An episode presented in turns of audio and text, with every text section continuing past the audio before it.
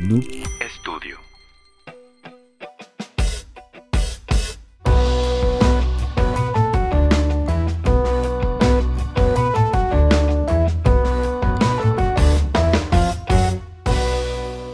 Hola a todos y sean bienvenidos a este su podcast Catarsis. El día de hoy estamos muy contentos, muy emocionados. Primero que nada nos presentamos, estamos aquí Placidito, Adrián y Pablo, los de siempre. ¿Todo bien, Adrián? ¿Todo bien, Plácido? ¿Todo bien, Pablo? ¿Todo bien? Todo bien, todo bien. Eh, estamos muy contentos, muy felices porque el día de hoy tenemos otro invitado en el podcast, una persona bastante especial, diría yo más que especial, talentosa, es la palabra, algo no eh, muy extraordinario. Eh, pues voy a dejar que él mismo se presente, ¿sí? Adrián B, ¿cómo estás? ¿Qué onda chicos? Gracias por invitarme más que nada. Este, pues para los que no saben, yo soy Adrián Menovides. Me considero un director multipotencial de la industria del entretenimiento. Ok. Este, me encargo de- desde el desarrollo de artistas, eh, la producción musical, eh, dirección creativa, management, entre muchas cosas alrededor del entretenimiento. Ok, ok. Digo, ya mencionaste que tienes como que muchas, muchos nombres así de lo que haces, pero cuéntanos un poquito más acerca de ti. Tus inicios así de una forma muy rápida, no sé, ¿cómo fue tu acercamiento primero que nada a la industria musical, güey? O sea, ¿estudiaste algo relacionado a la industria musical? Sí, o sea, yo realmente no acabé ni la prepa. Ok, ok, ok. Este, pero siempre he creído como en el, en el self-taught. O sí. sea, de tú enseñarte que, que no hay límites, ¿no? Autodidacta más que nada. Sí, o sea, como que a mí me tocó, de los noventas no me tocó realmente nacer directamente con el internet, pero yo justamente antes de que fuera el boom del internet, yo era deportista, jugaba fútbol americano, ¿no? Así que llevaba ya varias temporadas y de repente conocí las computadoras, o sea, y me volvieron loco. Claro. O sea, mundo. sí, claro, o sea, el darme cuenta como de toda la información que había ahí y más que en ese entonces como que las restricciones y los algoritmos no estaban tan, tan cerradas como a, a, a gustos o a personas, ¿no? Antes buscabas en Google y te salía lo que saliera, ¿no? Respecto al tema, no era como tan dirigido. Ok. Entonces, pues, güey, yo era un morro curiosísimo, buscando cosas en el internet todo el tiempo. Acabé leyendo cursos de MIT, o sea, de que... Wow. cosas que decías de que, güey, ¿cómo? ¿Cómo llegué ahí, no? Ajá, Qué chido. este... Y desde la música siempre tuve como un acercamiento bien loco. Yo me acuerdo cuando estaba morro, mi hermana tenía una, una grabadorcita Sony de color rojo, así bien bonita, que traía un microfonito bien culero. Ajá. ¿Era ver- micrófono verde? No, era Ah, como que rojito con tapita amarilla. Yo tenía güey. uno parecido. My, My Little Sony o algo así se llamaba, no me acuerdo. Este, total, ese microfonito yo una vez lo conecté a una de las computadoras. Ok. Este, porque pues le yo siempre bien curioso, güey. O sea, las computadoras para empezar ni eran de nosotros. Mi familia no tenía dinero por una computadora. Era de mi tío que tenía una oficina enfrente de nuestra casa. Ok. Este, y yo pues andaba viendo todo así, lo veía la computadora por atrás y traía como el circulito rosa, me acuerdo que traía un microfonito y yo pues Ah. aquí hay un micrófono, ¿no? De que Sí, voy a claro. buscar un micrófono y Sí, lo voy a conectar, ¿no? A huevo. Este, y ya pues el microfonito ese de mi hermana lo conecté ahí a la compu y grabé, abría el grabador de sonidos de Windows, algo así, una ventanita así como chiquita, güey, no me acuerdo cómo se, o sea, y ahí empezaba como a que hacer cosas así, a grabarle y Ajá. a curarla y, y a moverle nomás qué ahí. hacía. Ajá. Este, y luego eso lo junté con, me acuerdo que yo tenía unos discos como de rap chicano, de Diablo y así, de que es un madre. chorro. Ajá.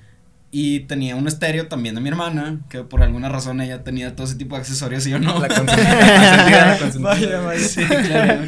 Este, y en esa casetera, güey, bueno, también tenía para discos, esto, lo otro. Entonces yo puse el disco y en la zona de cassettes, no sé cómo chingados le hice, güey, que hice un loop con el intro de una rola. Wow. Ajá. O sea, de que la repetía y luego la volvía a grabar Ajá. y luego la volvía a grabar y ya de repente tenía un pedazo bien largo de beat. Ajá. Wow. Y ahí como que le empecé a escribir cosas Ah, así, ok, empecé a ver qué onda, güey, sí, güey. Ah.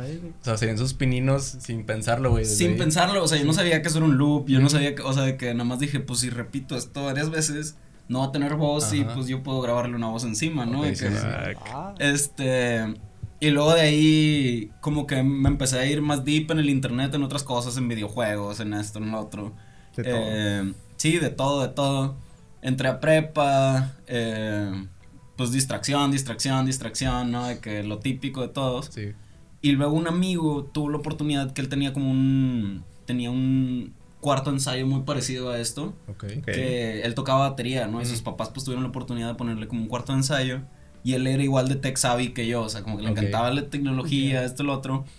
Y tenía una consola Behringer como para en vivo. Ok. O sea, de esas típicas de, de, de fiestas de 15 años, Ah, esto y lo otro, ¿no? sí. De que, Ujú. Ujú. eh, y encontramos la manera de grabar a dos canales. Ok. Wow. Entonces empezamos a grabar la batería y empezamos a grabar de que guitarras, y esto y lo Guitarras. otro y nosotros teníamos como grupito en ese entonces. Este y eso lo llamamos Freak Love Records, como Frequency. Ok, ok. Wow. Diseñé el logo y todo el Ah, pedo, ¿eh? tal pedo. Sí, güey, o sea, siempre he sido Sí. como que muy autodidacta en muchas cosas. Qué padre, güey. Este, y, y como que desde ahí empezó, empezó, empezó, empezó. Y realmente, pues por las limitaciones económicas de mi familia, nunca fue como, como que me dejé limitarme a eso, ¿no? De que nunca he tenido vergüenza, por así Ok, decirlo, sí, güey. sí, sí, Claro. Entonces no tenía, no, no tenía límites, iba, tocaba puertas, preguntaba cosas, este, iba por aquí y por allá, ¿no? Y como en ese entonces estaba más rodeado de gente como que hacía rock y demás, empecé a hacer shows de rock. Empecé a hacer tardeadas y demás porque éramos menores de edad, entonces Claro. había un lugar aquí en Monterrey que se llamaba Nachos en Gangas. Ok, sí, Este- me suena, me suena. Era así como que más tradicional del rock, ahí estaban eh, por Centrito Valle cerca. Ok. Este, y ahí empecé a hacer shows de rock. Y de ahí me empecé a dar cuenta que como que era bien movido y ya empezaba a tener como 17 años, ta, ta, ta. No iba a la prepa. Pero ahí tocabas, ¿verdad, güey? Ajá, ahí tocábamos, tocabas. este, eh, y de ahí literalmente me empecé a mover, me, me empecé a mover, dejé la prepa definitivo y me metí a un curso de producción discográfica, Wow. Ok. este, que duraba como un año y realmente lo acabé como a los, o sea, dejé de ir como a los 9, 10 meses. Y debía dinero desde como el mes 5. estaba bien caro, güey. O sea, que realmente no me alcanzaba ni a mí ni a mi familia, güey. O sea, era una locura de lo que de lo que costaba para ese entonces. Pero ese curso en realidad lo que hizo fue abrirme como las puertas para para o sea, darme temas tópicos Ajá. de los cuales yo ya con mi, mis ganas de investigación. Claro. regresaba a la computadora y era de que ah, Investigabas juro", más, sí. aprendías Ajá. más, te dan Ajá. ganas de hacer más cosas. Eres más curioso. Y entonces preferí endeudarme, güey, me compré una laptop, este, una Mac, este, y ya empecé como a, a- a meterme hacia la producción De lleno. muchísimo más profundo. Nice. Wow. Ajá, este, y empezamos ya a grabar como más gente y demás. Luego, cuando acabo ese curso, este, conseguí como una prórroga para entrar a la Escuela de Ingenieros en Audio que está por aquí cerquita, no Ah, por dónde. Ok. En el centro de este. Y estuvo bien loco porque llego y como que pues platico con los maestros, esto, lo otro. Total me avanzaron desde primer tetramestre hasta tercer tetramestre. O sea, por lo que sabías, güey. por lo que ya sabía yo, güey. Y me saltaron hasta tercer tetra. Ahí conocí a mi ex socio. Y pues realmente nomás hice ese tetra y me salí porque está muy lento, güey. Sí, o sea, es el problema de como que los sistemas educativos actuales, ¿no, güey? los sistemas de educación son, o sea, son muy difíciles, güey. Es que es el pedo que están muy estandarizados y a veces hay gente como tú que es muy curiosa y quiere hacer cosas ya y ver resultados ya y empezar a sacar cosas ya y no, no le gusta estar ahí Sí, y o- al ritmo de todos. Y conectando con eso, güey, como que está muy obsoleto, güey. O sea, lo que ves en- Sí. en 10 semestres, 5 años, güey, lo puedes ver en 2 años y medio. O igual, si tú ya sabes a esto, solamente quieres saber cosas muy puntuales o técnicas, güey. ¿sí Sí. explico? Es el O problema. Llevas una clase que ya sabes todo eso y Exacto. nomás estás seis, seis meses. Y como es algo muy estandarizado, güey, todos tienen que llevar lo mismo a huevo, güey. Claro, Es lo güey. malo, güey. Ese es el problema, o sea, como realmente te limitan a que todos deben de saber lo mismo y aunque estemos estudiando la misma carrera varias personas, tenemos un enfoque diferente cada Sí, uno, güey. ¿no? Claro. Entonces luego te dan un chingo de relleno de cosas que para mí era como llegaba ahí y me decían de que ah pues eh, rojo de que y yo ah huevo no y ya me iba a mi casa y de que rojo rojo es un color primario ta ta ta ta, ta. Y ya me iba lejísimos Simón. y de que llegaba a la, a la escuela y les decía el otro día que, de que, profe, ¿cuándo vamos a llegar al morado? De que, ah, morado es del siguiente Sí, tetramestre. sí, Y el yo, otro año lo vemos, el rojo, güey. ¿Cómo, güey? Me lo periqué anoche, o sea, Sí, que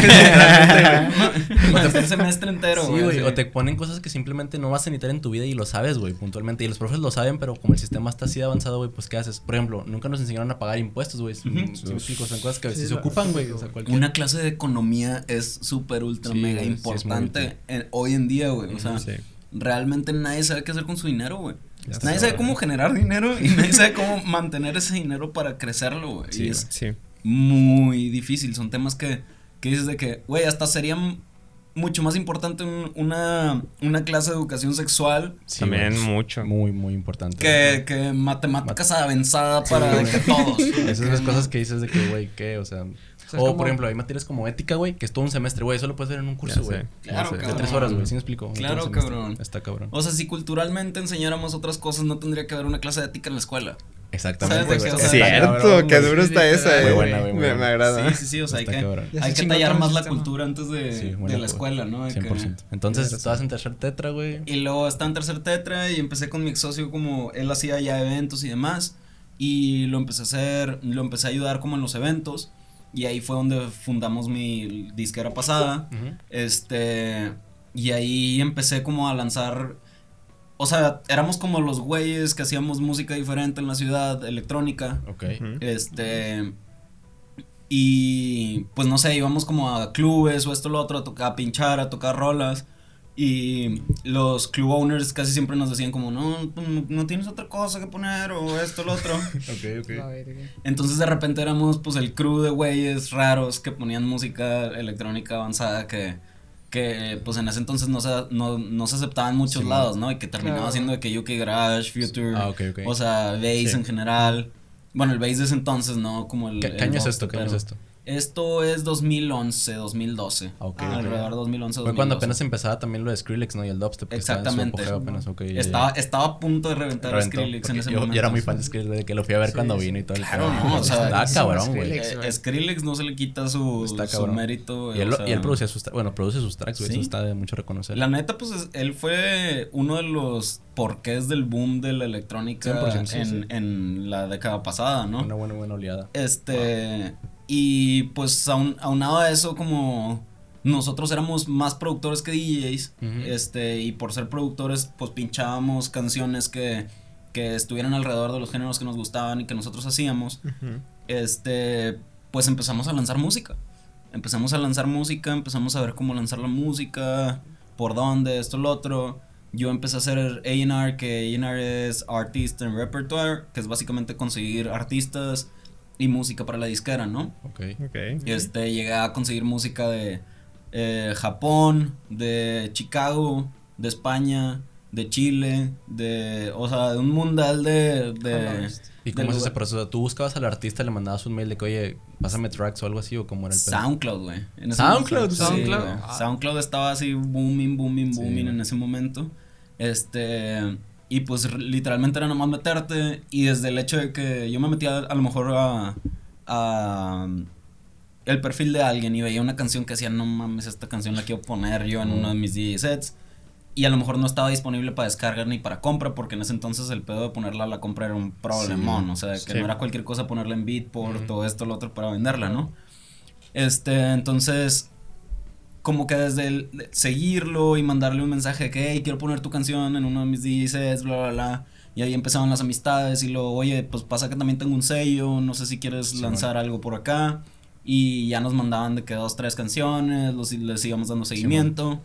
y en ese entonces Dani, eh, 10010, Ok. que es uno de los chicos como que han impulsado más como el, el footwork y el, y el, este, como que estos géneros más, más movidos de la electrónica, este, tienen un sello que se llama Like ahorita.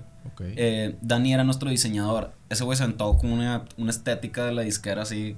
Cabrón, que, sí, güey, o sea, Wow. yo veía, yo veía todos nuestros releases y decía, wow, qué hermosura. Ese.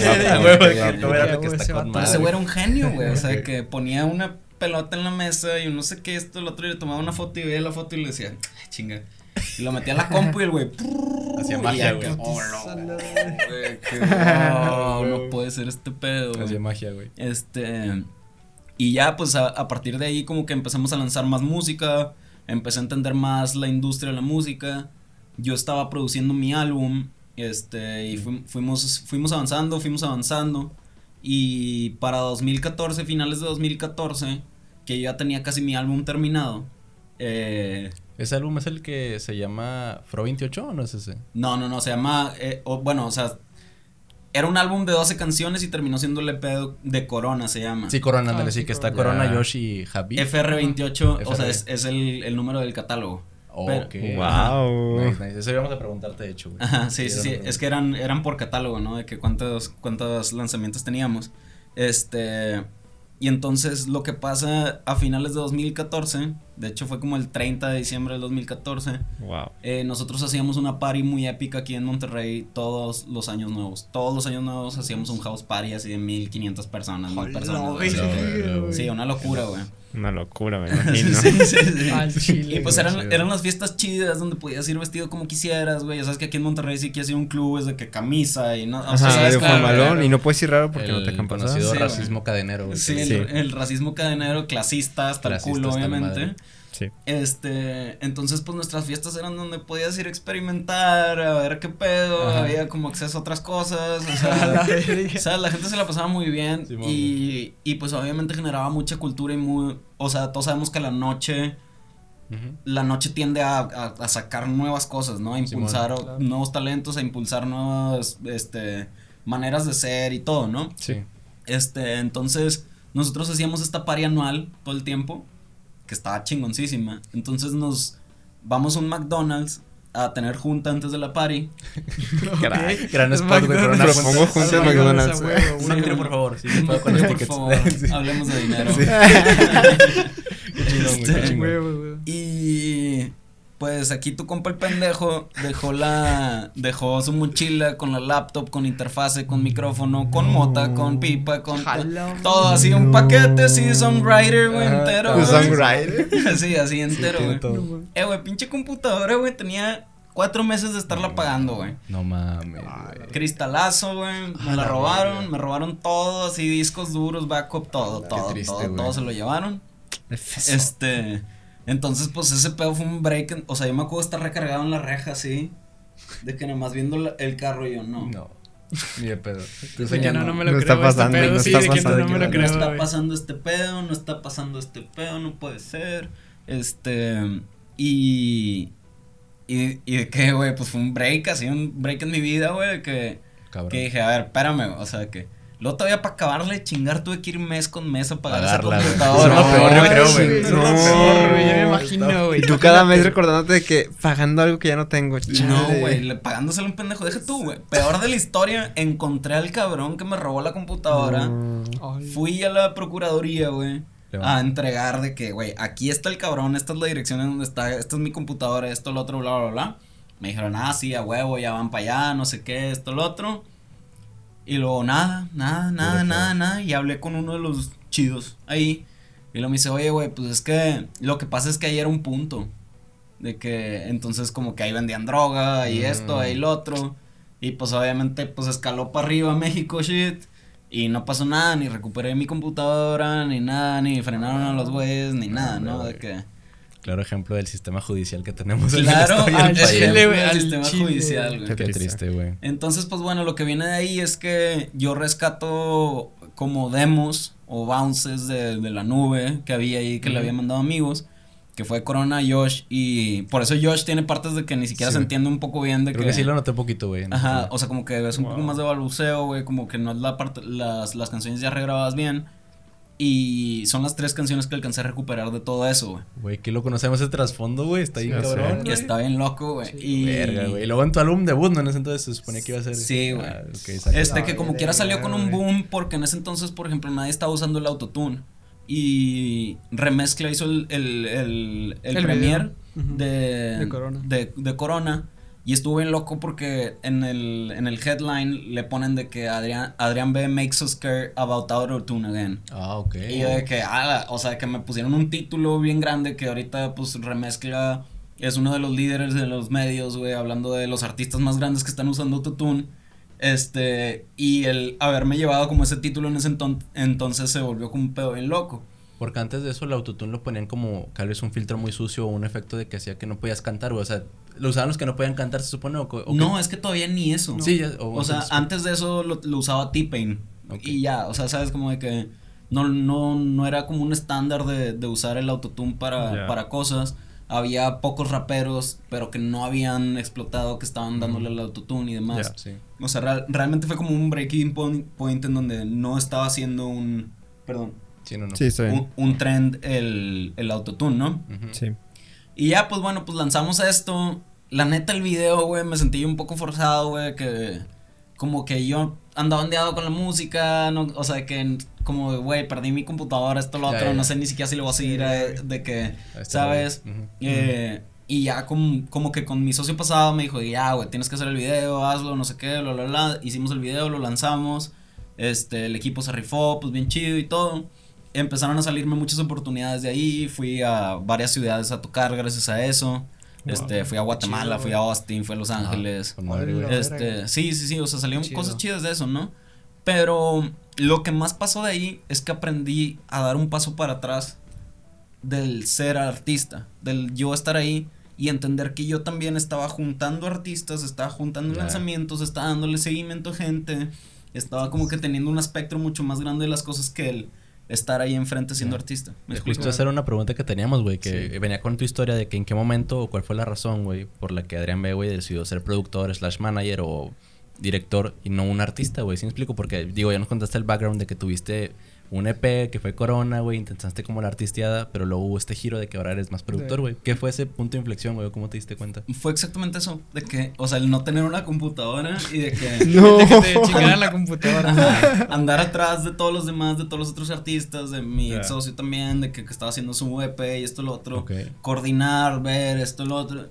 Y ahí como que solito fui corriendo y corriendo y corriendo y dije que, güey, me late esto. De Sí, que o sea, de que tú dices, ah, no, sí realmente me gusta. gusta un chingo esto. Y ¿sabes por qué me gusta más? Porque puedo hacer mi propia música y no tener la necesidad de lanzarla porque ya está todo lo Ya. demás corriendo, ¿sabes? De que Ya. yo mi música siempre ha sido como muy no hermético, pero me gusta mi música para mí. O sea, como que realmente la música que hago mía es, es mía. Es para ti, güey. Claro. es mía. O sea, que y, y puedo sonar muy egoísta en esto, pero pues realmente No. sí de que no no me no me siento con la necesidad de que ah, sí que todos escuchen esto de que no, No. pues siento una necesidad de expresar me gusta el otro y hago un track yo solo en mi cuarto y le canto y tiro lo que tengo que tirar y ya está.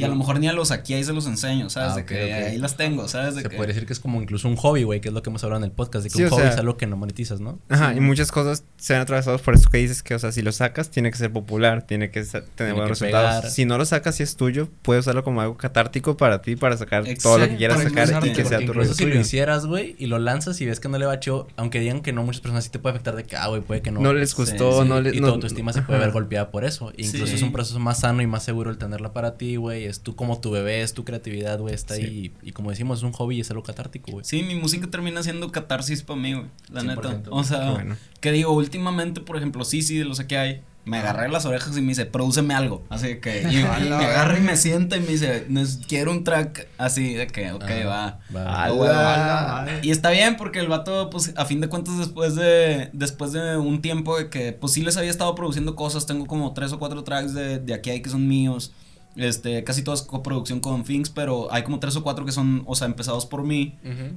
este, otras cosas que, antes de eso, pues, todo lo que hice con Girl Ultra, que no estoy en créditos, pero, este... Vaya, vaya. Como que muchas cosas que estuve produciendo que, que era como que pues más light en dirección de producción, ¿no? Llegaba y les decía, mueve esto, acomoda esto, esto, lo otro. O sí me sentaba un rato, pero pues arreglar cosas, Simón. hacer drums a lo mejor, o esto, lo otro.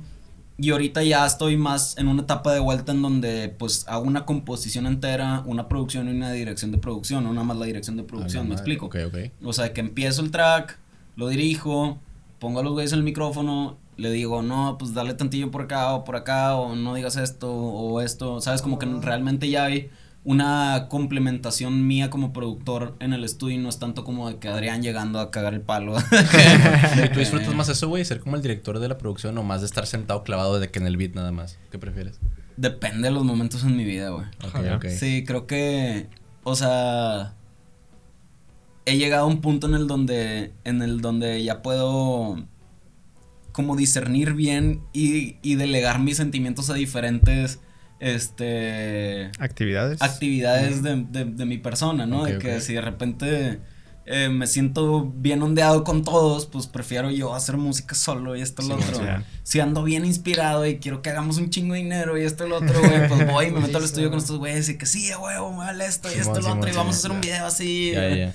O sea, como Exacto. que hay momentos que prefiero la dirección y hay momentos que prefiero yo estar en mi, en mi hippiness, así, que hacer mi Exacto, música. Como moods también, Sí, ¿no? De sí, que depende del mood, ¿no? a estado de ánimo y así, Sí, güey. exactamente, güey, más por ahí. Y luego, pues siguiendo un poquito la línea de tu historia, güey, sabemos que ya después que estabas con este ex socio que tienes, güey, surgió Aquí Hay, ¿no? Que fue Aquí Hay, Aquí Hay. De que nos puedes platicar un poquito porque se hacen llamar como la primera IT, Boy Band de, México, güey, sí. del mundo incluso, güey. ¿Cómo fue ese proceso, güey?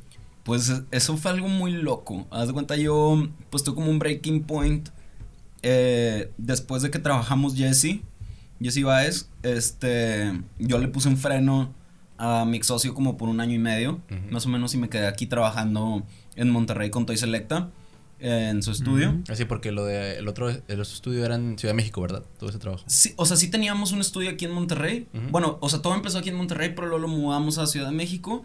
Pero también teníamos un estudio pequeño aquí en, en En Monterrey. Ok, ok. Este, que fue donde produjimos todo lo de Jesse Baez, básicamente. Ok. Este. Luego, pues estoy trabajando aquí eh, con todo en el estudio. Y básicamente el breaking point fue porque yo conocí a Cici y a Necker, que Ujú. tenían un, un dúo que se llamaba Heart Soul Rebel. Hearts. Ah, Hearts of Rebel, sí, sí. Este. Y a mí me volvieron loco, güey. O sea. Perdón. Yo como los conocí, eh, yo estaba en casa de Eric Rincón un día, estábamos ahí produciendo unas rolas. Y me dice, oye, van a venir unos morros que hacen música y que rapean, que esto con lo otro. Y yo, ah, pues wow, chido. este, y estamos ahí así produciendo y de repente llegan unos niños, güey, sudadísimos. pero, pero, güey, felices, Ah. riéndose un chingo, o sea, de que, ah, jaja, no, esto, ah, uh, ah", pasándoselo bien chido, güey. Y luego me dicen, no, pues sí, que rapeo y que no sé qué, ahí con su swagcito, ¿no? Y les digo, pues a ver, rapeen. Y les paso un micrófono. Y la sinergia entre los dos cabrones me volvió loco, güey. Porque pues yo les paso el micrófono, pongo un beat que nunca habían escuchado. Y los güeyes se voltean a ver y dicen, que no sé qué, sí, a huevo. Y de Ah, que, la verga. pa, pa, pa, pa, pa, le empieza a tirar Ah, Necker y luego le pasa el micrófono así, sí, donde va. Y luego se lo regresan y se Ajá. empiezan como a compartir entre ellos, güey, con una sinergia así de que, que dices de que, wow, cabrón, cabrón, de que, wow, qué Ah, chido ver esto. Y ya, pues chido, fluyó ese día. Creo que grabamos dos o tres demos, se van. De ahí me empiezan a escribir y escribir y escribir estos güeyes. Y pues yo también tenía muchas cosas que hacer, ¿no? Entonces, como era, pues, pues otros morros que conocí, que pues a ver qué pedo, ¿no? Ujú. Pero normal. Después, no me acuerdo cómo me enteré, güey. Que los cabrones habían llegado todos sudados, güey, porque se fueron caminando porque no tenían dinero ni para el bus, güey. No mames, güey. En el calor de Monterrey, hasta la pasa. carretera Mames. nacional, güey. A la. Ajá, o sea, que. pedo. O sea, respect, respect. Que se fueron cami y, y luego yo mi análisis de eso fue de que, de que, wow, cabrón, ¿por qué? Lo normal en, en este mundo y en esta situación sería que los güeyes hubieran llegado todos sudados de que, no, es que no tengo dinero, de que la Quejándose, situación, no sé Sí, qué, man. esto, lo otro, y los güeyes llegaron de que, ah, de que sí, güey, Sí, de que, pasándosela bien cabrón, güey, riéndose un chingo. Y ahí, ahí fue donde dije que estos güeyes tienen hambre Tienen hambre. Vale güey. la pena. y ¿no? talento, punto. Ah, que ya a partir Sí, de ahí, güey, le dije así, sí, de que, porque si sí era el que me intenseaba todo el tiempo, de que, qué pedo, qué pedo, qué pedo. Este, que mándame bounce, y todavía, todavía sí, sí, ahorita sigue siendo de que, eh, mándame bounce, mándame bounce, mándame bounce. que- o sea, que ya no se va del estudio, se queda paradillo detrás de mí hasta que le mande el bounce, Sí, así, sí, lo que acabamos de grabar, ¿no? Que, este, y pues, Desde ahí, güey. entonces yo hablé con mi socio y le decía de que, eh, güey, estos vatos, nah, esos morros nomás balbucean y no sé qué, y esto, lo otro, y bla, bla, bla, y como que ahorita tenemos el otro proyecto y ese, y hay que ponerle atención y no sé qué. Y yo, güey, le podemos poner atención todo, de que entonces como que, no, o sea, crashamos mucho en ese momento y bye. O sea, que le dije, nah, yo me voy a quedar aquí con estos güeyes. Se. Chido, dale. Este, y me quedo aquí, güey, grabándolos a escondidas en el, en el estudio Toy. Este, sí, porque pues también ahí era como que, no, y esos, y esos niños de dónde vienen, y de que cuídalos muchos, no se vayan a robar algo y no sé qué, y así Ya. como que muchas Ujú. cositas que era de que, ay, güey, chingado. X, entonces pues nos quedamos ahí en el estudio, hubo creo que cuatro o cinco días que Toy se fue a no sé dónde, güey, y nos metimos al estudio, así de que no teníamos ni un peso, güey, Ajá. nos metimos de que pura mota, mole y agua, güey. O sea, de que La verga, güey. fueron como tres, cuatro días así de, de ese pedo, güey. Lo esencial. Ajá, lo, lo esencial, así. Hicimos un chinga hueval de canciones, güey. Wow. Este. Y a partir de ahí como que ya empezó a progresar el pedo. Yo renté un departamentito ahí en, en San Pedro y les dije, vénganse a vivir conmigo. Ok. Entonces de repente éramos como seis pelados en un depo de San Pedro, güey, de que viviendo una locura en nuestras vidas, güey, Simón. ¿sabes? De que viendo a ver cómo sobrevivíamos, güey. ¿Esto fue que 2015, 16? Esto fue 2015 más o menos, 2015 finales, 2016 Ok, por ahí, güey. Y solo estaban tú, Cici y Necker, güey, nada más. Eh, O sea, eran seis, ¿no?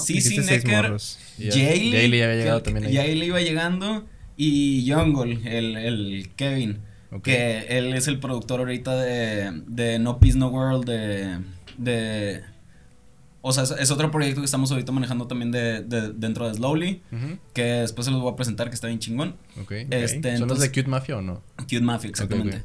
Este, y entonces ahí tenía, tenía estos cuatro güeyes viviendo con nosotros. Ok. Este, A la verga. no, güey, o sea, Es era que una- el escenario, güey, de que. No, era una locura, güey. De hecho, hay, hay un Seven por ahí, güey. Este, que nos ayudó mucho a Nos salir ayudó adelante. Gracias, Nos eh. ayudó mucho. Crack, sí, o sea, tenían unas ofertas muy chidas, como que ibas a comprar un jamón y podrías regresar con un huevo, jamón, chorizo, este, tortillas y varias cosas entre más, ¿no? Simón, Wow. Muy buenas promociones que tenían en ese Seven. Simón, Simón. Entonces decimos que un- algún día vamos a regresar a agradecerle todo ese Seven, ¿verdad? Sí, ajá. Este, entonces, güey, pues literalmente éramos unos morros que queríamos vivir a huevo de la música, ahí que creíamos bien cabrón en el talento y que, que eso no, pues para mí se me cerraron un poco de puertas en ese momento porque yo dije que no a todo lo demás y que estos güeyes yo creía en ellos definitivamente, ¿no? Este, y fue que, bueno, vamos a reabrirnos las puertas, ¿no? Entonces, pues siguió, siguió avanzando eso, siguió avanzando eso. Eh, luego yo me ofrecieron un DJ set en... ¿Cómo se llamaba este festival, güey? Eh, fue un festival que nomás pasó una vez, creo, dos veces, máximo. ¿Aquí en Monterrey? Ujú. En, en Mundo de De Veras. Ah, Ah, Ah, me su- a todos nos suena. ¿no, era, suena. ¿No era el billón? No, ¿verdad? Ese no. No, no, no, no, no. ¿El Hello? ¿no? No, no, no, Mm, no, no, no, eso es- no, y sí sé cuál dices, güey, pero que nomás no pegó, ¿verdad? No, fue una No vez. Sí, que fue que el- sí, sí, O sea, el primero estuvo chido, fue varias banda. Pero pues bueno, me ofrecen este DJ set, güey. A las 7, 8 de la noche, güey. Ah, ok. Este, en el escenario grande. Buen horario. Wow. Y yo lo que hice fue que, bueno, no voy a tocar yo. Estos güeyes van a cantar. Ah, yo no voy a hacer verga. DJ set de que estos güeyes van a cantar. Ok. Y estuve bien loco porque, por ejemplo, pues, eh, ya se habían subido a varios escenarios, esto, lo otro, pero subí a Yaley, güey. Ujú. Y Yaley, güey, jamás se había subido a un escenario y jamás había tenido un micrófono, güey. Verga, Entonces, tú estás hablando que el primer show de ese güey fue enfrente de dos mil personas, A la güey. Y ahí están los videos del güey así bailando, güey. Sí, y todo, o sea, que sin miedo, güey, sin Ah, qué miedo. chido, O sea, la hizo bien, excelente. La hizo súper bien, güey. La hizo súper Qué bien, güey. Y era canción de él, o sea, que Ah, solo sí, él wow. solito, con, un- con una partecita de Necker. Qué chingón. Pero de que él se la rifó. Este. Luego viene el tour de Zetangana otra vez en, en México. Wow. y yo, pues normalmente era el DJ o los backing vocals de, de Jesse. Y regresa mi socio, vienen, vienen acá a Monterrey. Y me dice, pues bueno, pues qué pedo, montate en el show. Hacemos el show y luego me dice, bueno, pues quieres ir al show de Ciudad de México. Y le digo, pues va, Simón, vamos al, al show de Ciudad de México. Me voy al show de Ciudad de México y luego me dice, güey, pues qué pedo que necesitas para estar acá. Y yo, pues necesito estos güeyes, güey. ¿Sabes? De que no me van a ir para acá a México si no me vengo con estos güeyes. Y me dice, pues va, tráetelos. Entonces, de que vamos a darle. Pero para este momento, este, ya se había arrimado Nelly ah, con nosotros porque Nelly, Nelly quería que le hiciéramos un proyecto de solista y que le produjéramos unas canciones. Ok. Él Y se la el chico de Guadalajara, ¿no? No, Nelly es, Nelly es de aquí de Monterrey. Ah, de aquí. el de Guadalajara es Sphinx, el Ah, productor. Ok. Ajá. Este. Y. En ese momento, Finks ya también nos estaba produciendo cosas de Girl Ultra. Allá en, en Ciudad de México. Entonces, pues teníamos el proyecto de Hearts, Jaylee por separado, Nelly como solista también como separado, y Finks allá en Ciudad de México trabajando lo de, lo de Girl Ultra. Entonces, pues no podía dejar a, a Nelly aquí porque teníamos que acabar su proyecto. Jaylee dijo, yo voy porque yo voy. Ajá. Este, y se fueron, se fueron Sissy Necker. Este, entonces, pues nada más fue como un pedo natural de que cuando yo y mi socio no estuvimos en el estudio, estos güeyes se encerraron ahí, hicieron música, fluyeron. Ok, o sea, güey. literalmente pasó que estaban en la ciudad, fluyeron, hicieron música bien cabrona. Y luego nosotros les decimos de que, de que, oigan, de que, ah, no pasa, un día llegamos, Y escuchamos así como una rola con un chingo de vibe. Así que decimos de que, ay, güey, qué pedo, suena bien chido ese pedo. Y ya lo escuchamos y de que.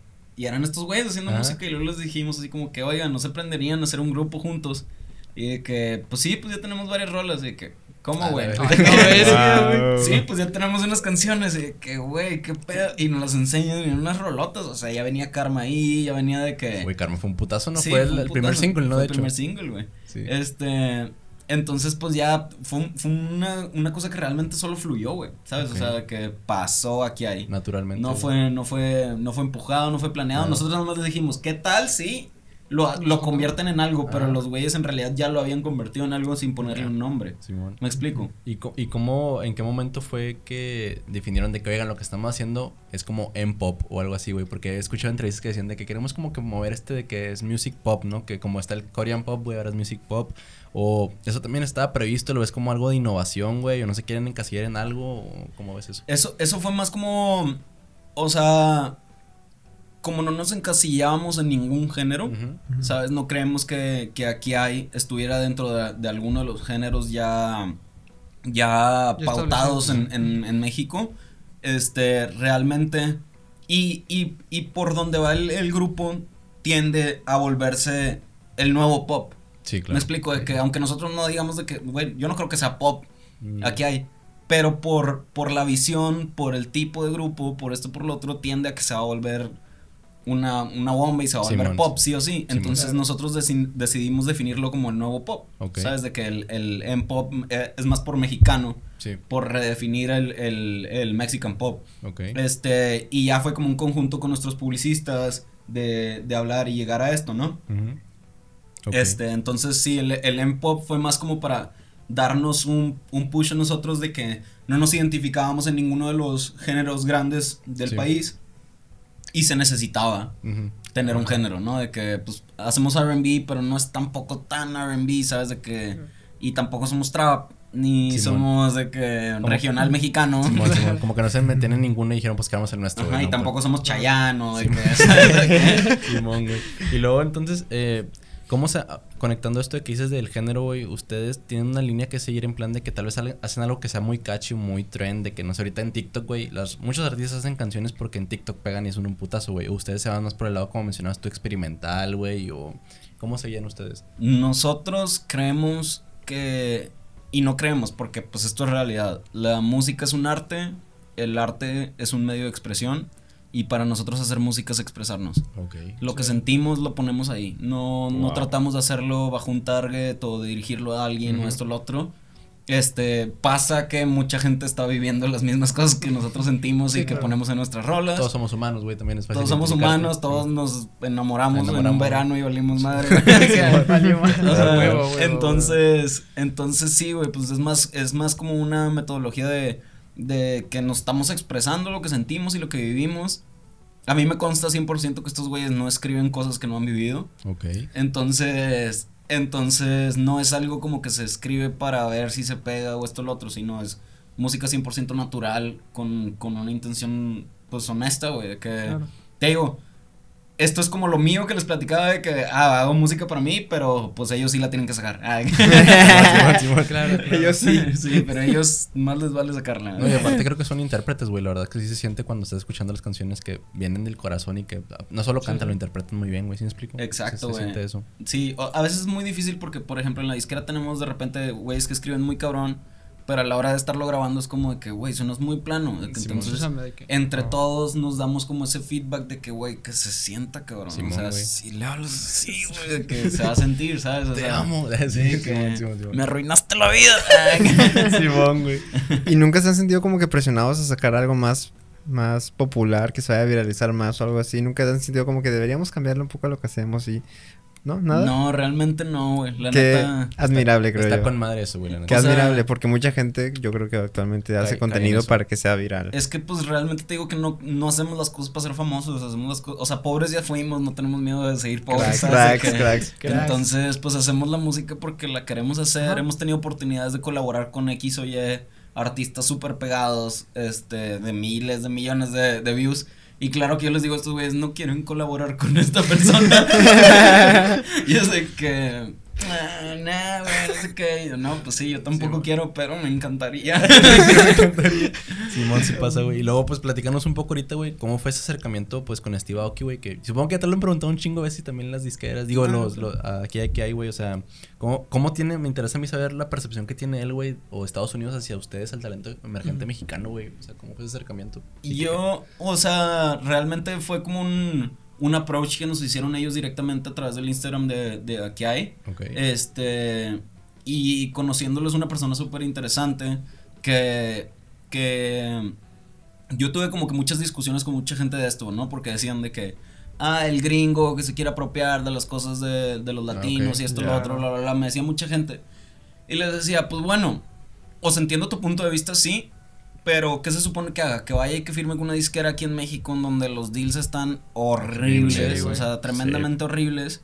O que vaya con el gringo que, pues, no sé cuáles sean sus intenciones, pero nos está ofreciendo cosas muchísimo mejores que cualquier otra persona aquí en México, güey. Claro, claro. Este, entonces como que realmente pues tampoco creo que Steve de repente me vaya a decir de que ja, ja, ja, sí, me quiero apropiar de la cultura latina, ¿no?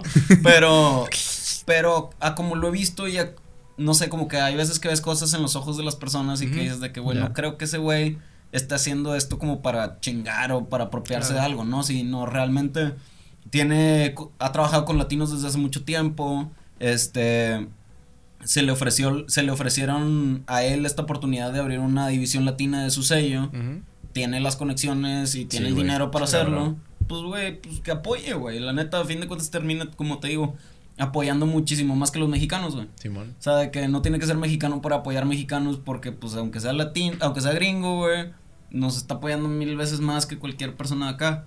Entonces, el, el approach fue súper light, súper chido, güey. La neta, la gente que trabaja ahí son de mucho corazón. Trabajan muy chido, güey. O sea, hemos, hemos tenido una visión muy compatible.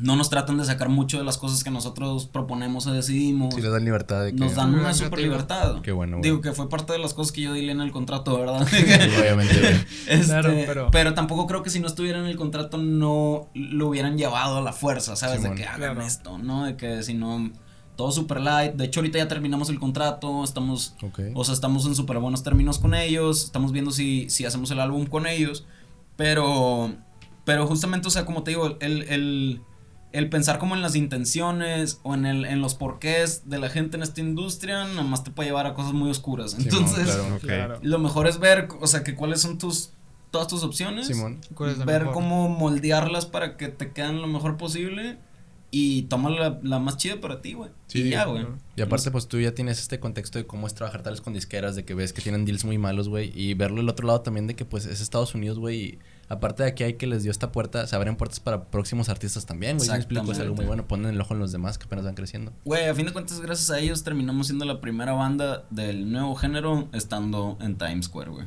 O sea, Ah, qué cabrón, güey. tenemos un panorámico así Un gigantísimo. Billboard, güey, con madre, un billboard Wow. gigantísimo en Times Square, güey. Que me hubiera encantado ir a verlo en ese momento porque era para un show de, de Año Nuevo. Este. Ah, sí lo vimos que eh, aquí hay cantó la de grave, ¿no? Simón, Y- y antes de que medicina, saliera. Antes de que saliera el EP, güey. Simón. Tan cabrones, me gusta mucho eso. Ah, huevo.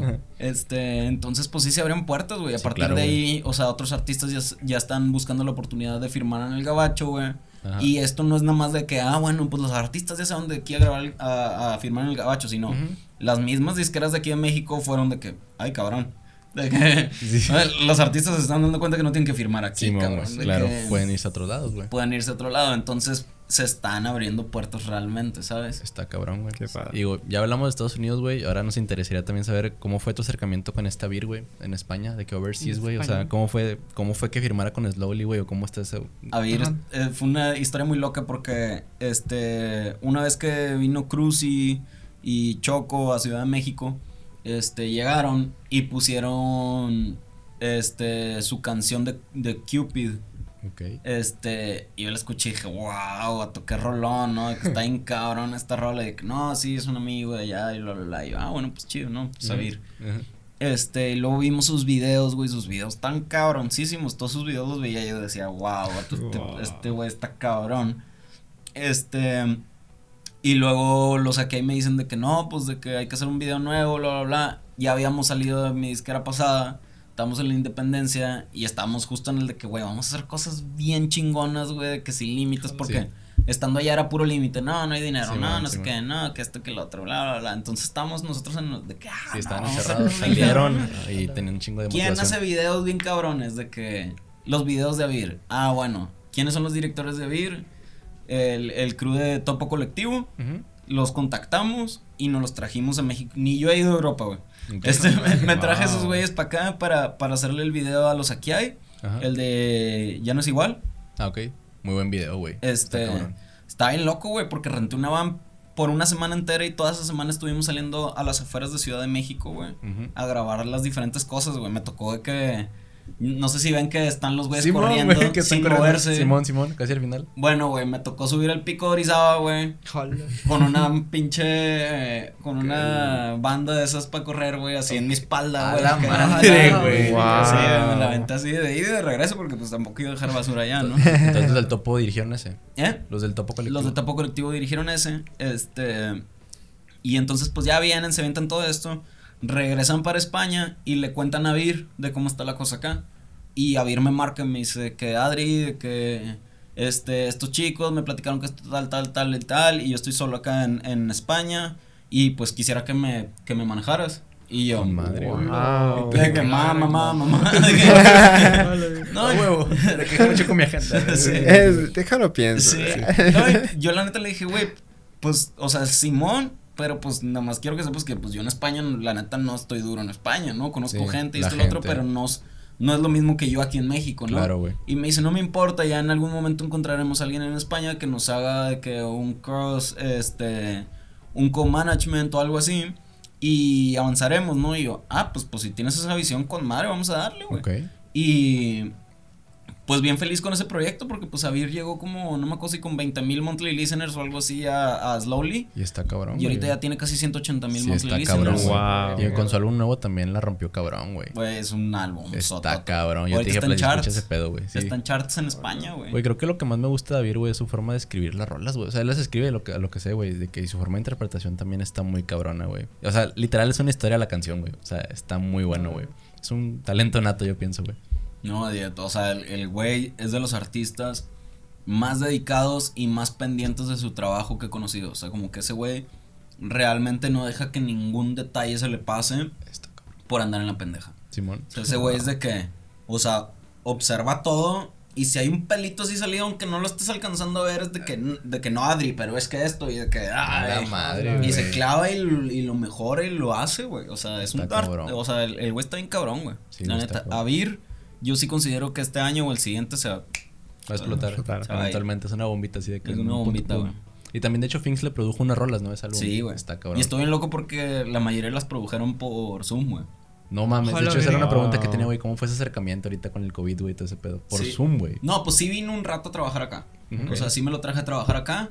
Este. Duda, duda. Ahí produjeron la de Hentai cuando vino para acá. Ahí se aventó el verso, se montó. Y, y lo obligué. O sea, que- Está cabrón eso de que no sé qué te llevó a hacer unas uñas y todo el pedo que se Sí, aventó. Qué sí. cabrón, güey. Porque el, el, el vato te digo, por lo mismo que es de que viene de que no, que esto, que el otro, que viene especial en, en todas las cosas. Las malillas es anti eso. O sea, la malilla es el día que se graba en el estudio. Ese día se acaba y ese día se sube a las plataformas Jala, y, sale, verga. y sale pasado mañana o así. sea, sí, literal de que Las malillas son eso, güey. Las malillas son un, Wow. un- no, no hay un porqué, no hay un nada. O sea, la malilla es un júntate, haz música y va para afuera en ese momento. Yo creo que eso no hay en ningún lado, güey. Nadie hace eso. En ningún lado, en ningún lado. Y como quiera ya también le está yendo Yo creo que lo más cercano a eso es un Bizarrap. Pero Ah. ahora que lo- ya, ya es más grande, ya los planean para que Simón, tenga güey. un prensa, esto, lo Simón, otro, Simón. ¿no? Claro. Pero la malilla literalmente la formamos este con un propósito de de como relief artístico, ¿no? De que de- porque todos traen sus proyectos de canciones que tienen que salir al mes o que esto que el otro y de que la malilla es de que güey ya, júntense, métanse al estudio, pa pa pa, saquen una canción y es de que ah, güey, ya saqué algo, ¿sabes? Como que te da ese, esa tranquilidad de que estás activo musicalmente y a mí me da la oportunidad de pichar bien sus canciones, las canciones de los otros proyectos para que se vayan. Entonces no fue planeada la malilla, güey, tampoco. O sea, La plan, o sea, sí fue planeada, pero no es planeado los lanzamientos. O, sea, fue planeado el, el, el. el, el principio, el, el, Puede ser como génesis. que un colectivo grupal o qué sería eso la malilla. ¿Cómo Mm, lo llamarías, güey? Nunca, nunca le hemos querido etiquetar De- nada. Ah, con madre, con de madre. que no es nadie, no es nada, no es todos, o sea, de que... Está con madre. La base sí definitivamente son ese, este, Sisi, Jaylee Necker, eh, Andrew, Benjas y Pinky. Eso- esos son la, la base, definitivamente. Pero puede pasar todo tipo de cosas. Que se monten otros y así. De hecho, la siguiente semana ya yo creo que, que estamos. Esto sale el miércoles, güey, este miércoles que viene. Hoy estamos viernes grabando, esto sale el miércoles. Yo creo que el miércoles de hecho va a estar arriba el corrido Oh. Malilla. Corrido malilla, güey. Sí, a la güey. verga, ¡A la bestia! Porque vienen de un trap hard bien cabrón de que a un corrido, güey, es totalmente Sí, diferente. Sí, Qué chingón, güey. Por eso te digo que la malilla puede ser muchas cosas, güey. Qué cabrón, güey. Puede, puede ser muchas cosas, güey. Pues si ya salió, lo dejamos aquí abajo, güey. Para que escuchar. Ahora sí para que lo cabrón. escuchen. Cierto, cierto, cierto. Con madre, güey. Y digo, entonces lo que iba a preguntar aquí es, pues ya para ir cerrando, güey, ¿qué proyectos tiene Adrián Bea como en futuro para Slowly, güey? ¿O qué se viene, güey?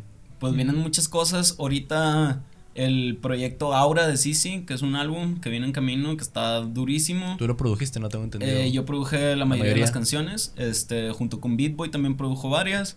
Este viene featuring con Young Sister, con Aaron Piper, con ¿Con Aaron Piper, güey? Simón. Pues Sato está cabrón también. Está cabrón, güey. Está, cabrón. muy cabrón, güey, la neta, es, es un talentazo el güey. Sí, güey. Y me, me gusta que no hay tanto prejuicio porque pues ya sabes que viene de lo de élite y todo ese pedo. Simón. Como que sí lo están dejando de que esta es su faceta de artista, literal es de su artista, Es que de hecho justo su, o sea, como artista se llama Aaron, no se llama Ok. Aaron Piper. Entonces, porque el güey también quiere como quitar, separar todo eso, porque a lo que yo platiqué con él me decía como que, pues él la música ha sido toda su vida, la música, lo que ama, lo que le encanta. Y a como lo vi yo, como escribe, la facilidad que tiene para hacer las cosas y demás, se le nota que le ha gustado la música toda la vida. ¿no? No se nota, o sea, ha trabajado con mucha gente que también actúa o esto lo otro y, y se les traba todo, o sea, sabes, como que... Y Aaron no, Aaron fluyó bien cabrón, hicimos... Creo que hicimos seis canciones en una noche, güey. Wow. A la verga, Puta güey. madre, Qué cabrón, güey, la-. Sí, güey, o sea que pa, pa, pa, sí, pa, pa, pa, pa, palo, güey, así de Qué cabrón, güey. Y también anda con Maigal, ¿no? O sea, Gal es el que le produce. Ajá, Gal es el que le produce. Está que, cabrón, que en este caso no tocó producir nada con nosotros, pero ahí estaba. Ahí andaba. Ahí estaba. Qué cabrón. este Entonces se viene con él también algo. viene viene con él, o sea, en dentro de Aura, la canción que viene trae también a Omis, que es un chico de, de Francia, que güey está cabrón ese track, ¿cómo güey. Canta en francés el vato. El coro es en francés, güey. ¡Hala! qué chido. no El. Sisi le está haciendo así eh, backings en francés y no sabe francés. Qué chido. Hermoso, güey. no. No, no, no, está cabrón ese track, güey. La neta, creo que va a ser un boom de, de verano, machín. Qué cabrón, güey. Este. Viene también el proyecto de NEC, que trae ahorita varias canciones en camino que, que salen como sencillos, que están bien duros. Este, Lulu también está en producción, güey. Que Lulu va a ser la nueva popstar mexicana, definitivamente, güey. Esa morra tiene un talentazo, güey. Tiene un talentazo esa morra. Que fue la, la más reciente, ¿no? Que se integró Eh, a Slowly. Es la más reciente que se ha integrado a Slowly. Sí. Este, vienen los cachos, que son los chicos de Linares que grabamos, que ellos son el porqué del corrido Malillas, de cuenta. Ok. Esos son, eh, ellos hacen regional mexicano. Ok. Este, viene, viene también canciones de Nelly, vienen, viene lo nuevo de Aquí hay, viene, Oh, Güey, un chingo de cosas, no mames. vienen un Sí, chingal de cosas, güey. Y- Este verano, ¿eh? se me están, o sea, y viene Cute Mafia, viene No Peace No World, viene... Oye, güey, pues ahora que ya se está quitando el COVID, pues que un Slowly Fest, ¿no? Estaría ya bueno, se- güey. se está planeando. Se está planeando, Ojo, güey. ojo, ojo, ojo. Pre- premisa, güey, premisa. Estaría, estaría cabrón, güey, la neta. Slowly Tour, Slowly Tour. Estaría cabrón, güey. Es que la neta lo que he notado, pues ahorita que dices esto de los corridos, güey, que tienes a Cute Mafia, tienes No Peace No War, güey, tienes a Kiai, tienes a Vir, güey, tienes a Bim, tienes a Pinky, güey. O sea, aunque hacen algunas cosas que son géneros similares, güey, tienes un espectro muy cabrón de música, güey. O sea, está muy cabrón eso que no te encierras, como dices tú, en un género, güey. Es que nosotros siempre hemos tenido, tenido la teoría de que nos gusta lo que nos gusta. Ok. ¿Sabes? No es como de que no, el reggaetón no, o el rock no, o esto. Viene un grupo de rock también, Hansel. Este, producido por Necker. A la Este, verga, güey. Sí, güey, súper. ¿qué pedo, Está Wow. cabrón ese proyecto, está cabrón ese proyecto. Entonces, creo que a nosotros nos gusta la música y tenemos tenemos, pues no sé, güey, por alguna razón tenemos buen gusto, por así decirlo. Sí. Entonces, en el género que sea, si crecimos con él y lo entendemos y pod- tenemos la oportunidad de trabajar con él, chingón. Y ¿sabes? aparte se ve que, o sea, que no lo hacen de que a lo idiota, güey, sino que sí le meten dedicación y amor por ritmo que te gusta tanto, güey. Y eventualmente, si es algo bueno que te gusta a ti y sabes que tiene talento, va a gustarle a otra gente, güey. ¿Sí me explico? Sí. O tu- a tu nicho, güey, ¿sí me explico? Y eso lo Sí. explotas. Está Sí, cabrón, güey, la Sí, neta. sí, sí. La- pues es la visión. Realmente es lo que tratamos de hacer, como hacer las cosas con calidad. Yo siempre les digo como que la persona que pase la puerta de Slowly tiene que venir con, con una visión de excelencia y prestigio. Wow. O sea, no tienen que ser personas ya pegadísimas ni nada, pero tienen que ser personas que tengan una visión La visión. de que van a hacer las cosas perfectas y que las van a hacer bien cabrón y van a darse a respetar lo que ellos hacen. Porque luego, pues, muchos artistas tienden a como perderle un poco el respeto a las cosas que hacen, ¿no? De que como Sí, que man. o lo hacen en juego, o lo toman muy en burla, o se ríen, esto, lo otro. Y para mí, que entras al estudio es una canción y no es como un juego, o sea, de que yo realmente sí vivo de esto como mis Sí, amigos, ¿no? De que. Claro. para mí dejó de ser un hobby, como Sí. decías, de que es un hobby cuando no ganas dinero de él. Sí, claro. Este, entonces, realmente para nosotros es como si lo tomas en burla, no, no lo estás haciendo un prestigio, ¿sabes? Y tienes que sí. hacerlo con excelencia, excelencia y prestigio para poder pasar la puerta de Slowly. Este, y a partir de ahí, entre todos, les vamos a dedicar lo mismo, le vamos a dedicar ganas, lo vamos a hacer con una pasión más cabrona y vamos a tratar de que tenga una, una calidad a lo Sí. que nosotros creemos alta, ¿no? Claro. Qué cabrón, güey. O sea, es como el tratamiento recíproco, ¿no? De que, o sea, si tú te exiges lo, lo máximo para Slowly, tú esperas que los demás de que traigan lo mismo. Exactamente, eso es lo que tratamos de hacer con toda la gente con la que trabajamos. No de que desde una distribuidora hasta una disquera o esto o lo otro me dicen, ¿qué quieres? Y yo les digo, pues en realidad nada más quiero gente que le ponga el mismo corazón y trabajo que le estamos poniendo Wow. nosotros, ¿no? Si no le. el Claro, dinero lo- se lo puedo ir a pedir prestado a uno de mis amigos de FEMSA que tienen dinero, ¿no? De que. Simón. Simón. Simón, Simón. Entonces, pues lo que quiero es de que prestigio, güey, y trabajo, güey, que corazón en las cosas. Lo mismo que hacemos nosotros en lo de nosotros, si vas a formar parte de nuestra sociedad, pues mínimo que le pongas lo mismo. Y ya, claro. ¿no? O sea, esa es la base. Y digo, por último, güey, ¿qué mensaje tú le darías, me interesa, güey, a tal vez una persona que va empezando en esto, güey, tanto como artista o como manager o como director, güey? O sea. ¿tú qué crees que sea un buen consejo? O como le- en general, de que, o sea, como tú empezaste, ¿no? De que con una computadora así. Yo creo que que no se limiten a las cosas que ven allá afuera o s- porque tendemos, o sea, muchas veces hay que entender qué te inspira y qué te limita, ¿no? Porque pues tú puedes estar viendo Instagram y ves a Bad Bunny o a Tiny o esto lo otro en estudios bien cabrones Simón, y güey. esto y lo otro y dices de que ah, huevo, no, pues te inspira bien cabrón y dices, yo quiero estar en ese estudio. Pero luego al mismo tiempo regresas y ves tu computadorcita y tus audífonos y dices, Sí. no, pues es que yo necesito monitores o necesito esto, lo otro. El golpe de realidad, güey, literal. Eso yo no creo que sea necesario. O sea, realmente las herramientas en el 2021 son una puñeta mental. Sí, este, es como Finks, el ejemplo de Finks es lo más cabrón del mundo. Ese güey se levanta, agarra su MacBook del 2012, güey. Que. Wow. que tiene años que no me hace caso que se compre una nueva, güey, de que le vale madre, güey. Agarra su MacBook del 2012, conecta sus audífonos de iPhone y produce ahí. No Punto. mames, güey. Y mezcla y masteriza ahí, güey. Super homemade, güey, literal, ahí haciéndolo todo, güey. En sus audífonos de iPhone, güey. La Y verga. pues tiene razón, ¿por qué? Porque toda la música que él escucha, la, escu- la escuchan. escucha ahí, güey. Ajá. Entonces la referencia más clara para cualquier cosa, güey. de Que si él está chido produciendo ahí, pues claro, güey. Entonces, como que no se aprendan a, se- a separar la inspiración de la limitación, ¿no? De que Sí. qué cosas, en dónde te quieres ver, pero que en donde te quieras ver no te limita a decir de que no, no tengo, o no esto, no lo otro. El talento se desarrolla también. Entender eso de que nadie nace con el talento hacia el 2000%. Simón. o sea, de que sí hay personas que les fluyen más unas cosas que otras. Pero, güey, yo siempre he dicho que el hustle vence al talento también. 100%, Wow. güey. El hustle vence al talento. Entonces, si, si no tienes ni talento ni hustle, pues no, o sea, ábrete para allá. Simón, güey. Este, si tienes talento y no joseas, el güey que josea te va a ganar. Y si tienes talento y joseas, güey, pues te vas a comer el mundo, güey. Simón. Aquí hay 100%. Aquí hay 100%, güey. 100%. Adrián B, 100%, güey. Simón, B, exacto, güey. No, pues qué, qué mensaje tan cabrón, güey. La neta, te queremos agradecer de corazón que hayas aceptado la invitación al podcast, güey. Creo que es una ventana muy buena, güey, para que los demás te conozcan un poco más de ti. Porque como mencionamos al inicio, güey, aquí hay, pues sí es una banda muy cabrona, pero pues la mente maestra detrás es Adrián B, güey. O sea, es bueno saber un poco de eso. Sí, es como más grupal, es más grupal, o sea, como que todo lo consideramos. De hecho, me toca mucho que van artistas la- al, al estudio y me dicen de que gracias por la oportunidad y les digo, no. O sea, la oportunidad Ya. la generamos todos juntos en Ok. conjunto, ¿no? De que no creemos que como que alguien más o menos o esto o lo otro. Entonces, es como que un pedo de, de comunidad, ¿no? Cada quien aporta una cosa Sí. y gracias a que todas esas pequeñas cosas, de hecho por eso traigo de que aquí el, el tatuaje de atrás que es el teorema de Fourier, que A dice que Wow. básicamente una, una onda compleja se forma am- en base a muchas ondas simples, Wow. ¿sabes? Entonces cada onda simple que somos nosotros forma esa onda compleja que es Slowly.